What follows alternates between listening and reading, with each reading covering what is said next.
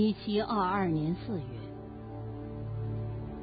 由荷兰探险家雅布罗戈文率领的三艘战舰，在东南太平洋的狂风巨浪当中颠簸了数月之久。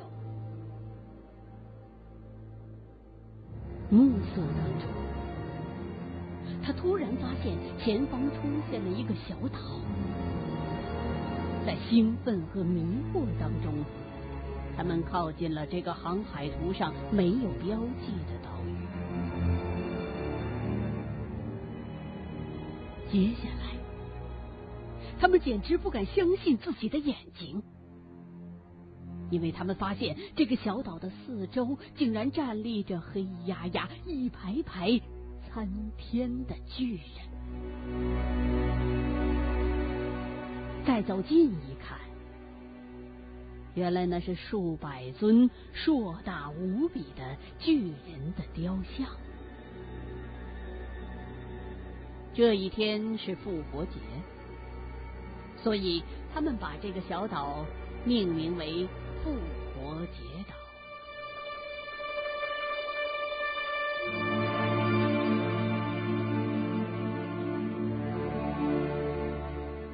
小小的复活节岛。独处地球偏僻的一角，孤悬于东太平洋上，远离其他的岛屿。西距皮特凯恩岛一千九百公里，向东离智利的西海岸有七百公里。岛长二十多公里，呈三角形。面积只有十七平方公里。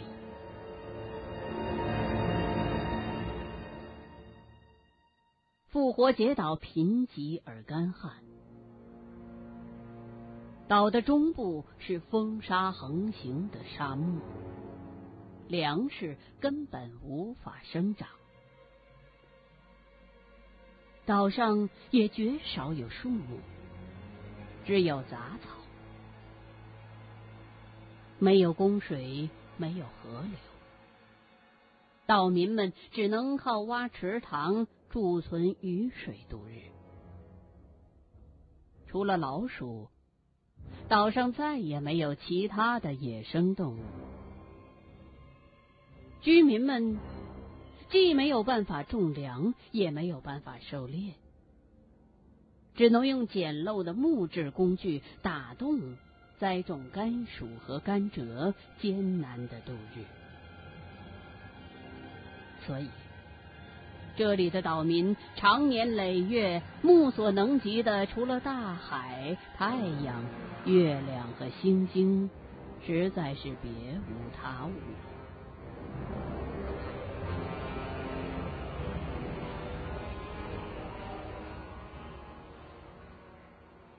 然而。就是这样一个干旱、荒凉、只有少数土著居住的荒岛上，却遍布着一千多尊巨大无比的巨人石像。这些巨人石像最重的可达九十吨，高九米八，就连最普通的也有二三十吨重。更加令人惊异的是，这些巨大的石像还大都戴着巨大的红色岩石的帽子。一顶红石头帽，小的也有二十吨，大的重达四五十吨。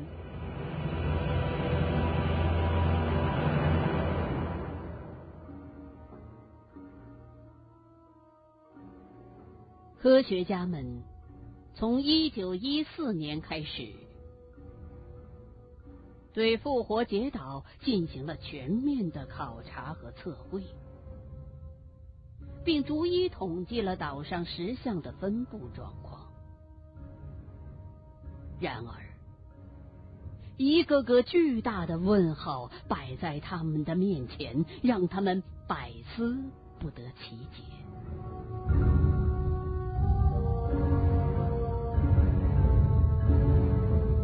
面对着岛上的巨人石像，人们首先产生的疑问必然是：这些人像是怎样造成的呢？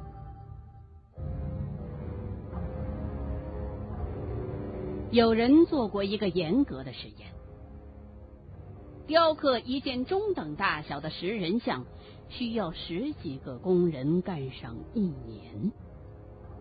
这还不包括完工之后的运输。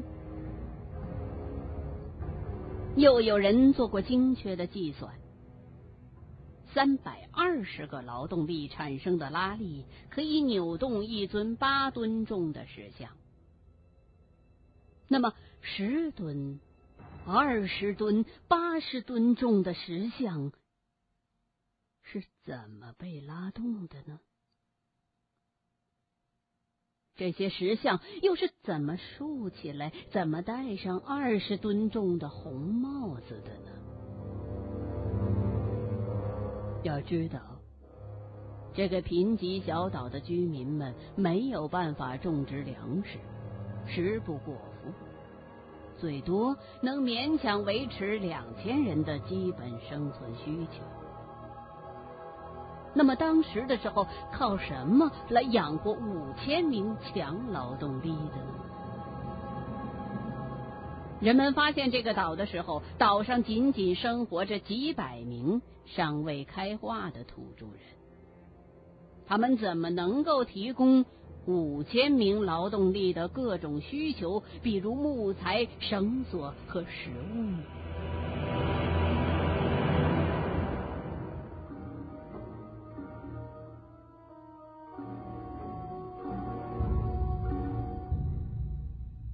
人们找到了岛上的九处采石场，看到采石场内那些坚硬如钢的岩石，像被切蛋糕似的任意的割开，几十万立方米的岩石已经被凿成了初步的模样。还有三百多尊石像，有的尚未完工，有的加工了一半，有的已经加工好，放在原地等着运走。有一尊石像最奇特，他的脸部已经雕凿完成了，只有后脑勺的一点儿还和山体连接着，只要再。割几刀就可以和山体分离了，然而它的制作者却突然停工了。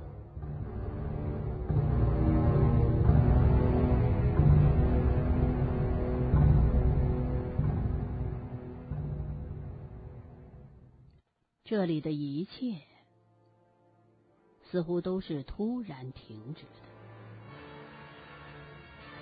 到处是石斧、石镐、石针、石凿，大石料上深刻的凿痕还分明可见，四处布满了石屑，好像人们突然接到了一个无法抗拒的命令，顷刻之间舍弃了一切，匆匆的离去。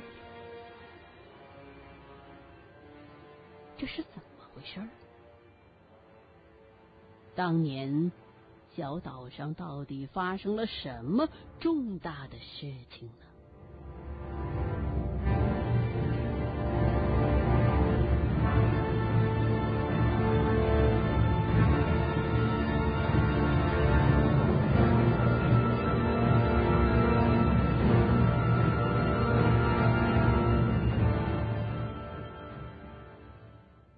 在离复活节岛五百米的海面上。有三座高达三百米的小岛，它们四周是危岩绝壁，任何船只都没有办法靠近。然而，居民们清楚的记得，原来有几尊巨人石像就高高的耸立在这危崖的顶端。法国考古学家马切埃尔证实，那些石像已经跌入海中，可石像的基座石坛还稳稳的坐落在危崖绝顶上。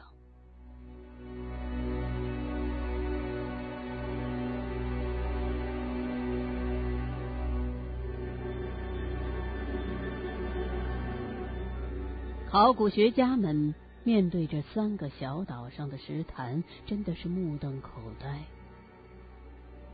因为他们知道，别说是在史前的原始社会，就是在现代，除了最先进的直升直降的飞行器，谁也无法把这些巨人石像运到悬崖绝顶。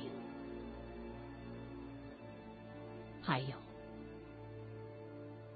这些巨人石像是谁创造的？根据第一个到达岛上的罗奇文回答，他的回忆录当中是这样写的：当时的居民有的皮肤为褐色，就颜色的深浅而言，与西班牙相似，但也有皮肤较深的人。而另外一些完全是白皮肤，还有皮肤带红色的人。这岛上仅有几百口人，却分为多种肤色，这更加让人不可思议。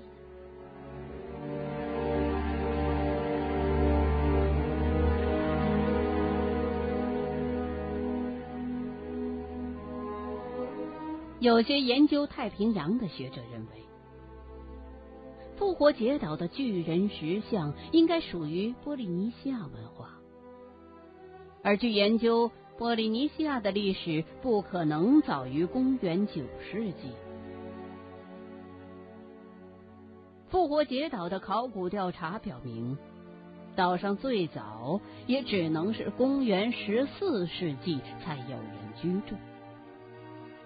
还有更多的学者认为。复活节岛只是在公元十五或十六世纪才有人迁入居住，这里距离荷兰人首次来岛仅为一百多年的时间。如此短暂的时间之内，居民们怎能完成如此庞大的工程呢？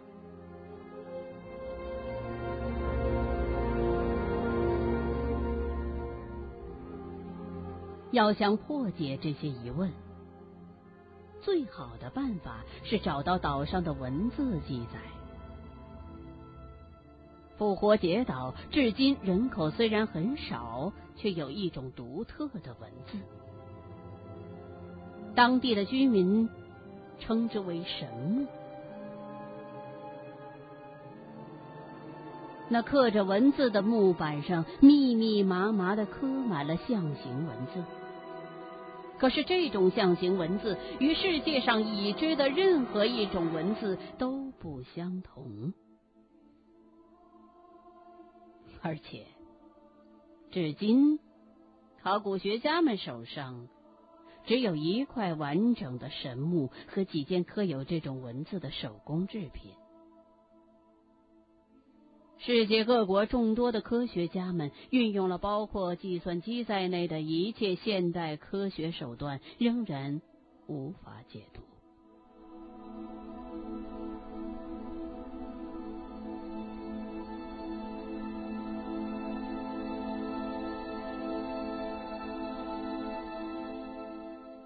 更令人惊讶的是，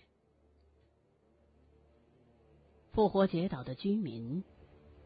称自己居住的地方为世界的肚脐，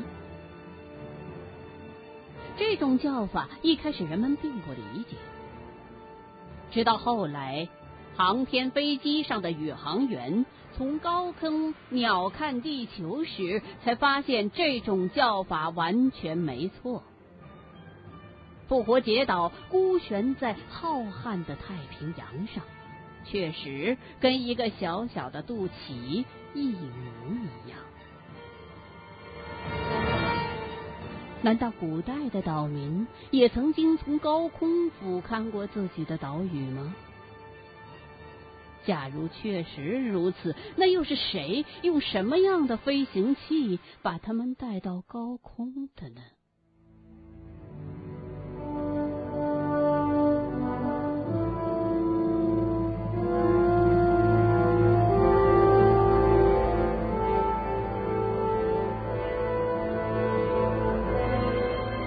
在复活节岛的悬崖下，有一堆大圆石块。上面刻有许多鸟头人身的浮雕图案，被称之为鸟人。居民们为什么选择了这种鸟人作为崇拜对象？鸟人隐喻着什么呢？有人认为，也许鸟人是指一种能够在高空飞翔的智慧生物。正是这种智慧生物在高空当中俯瞰地球，才得出了复活节岛是世界肚脐的结论。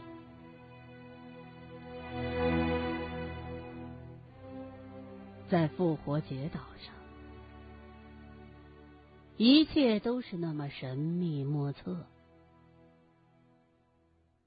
谁也无法理解这种令人惊奇的文化会在一个太平洋当中。与世隔绝的孤岛上独自演化出来，像那一个个沉默的巨人石像一样。复活节岛留给世界的是永远难以解开的哑。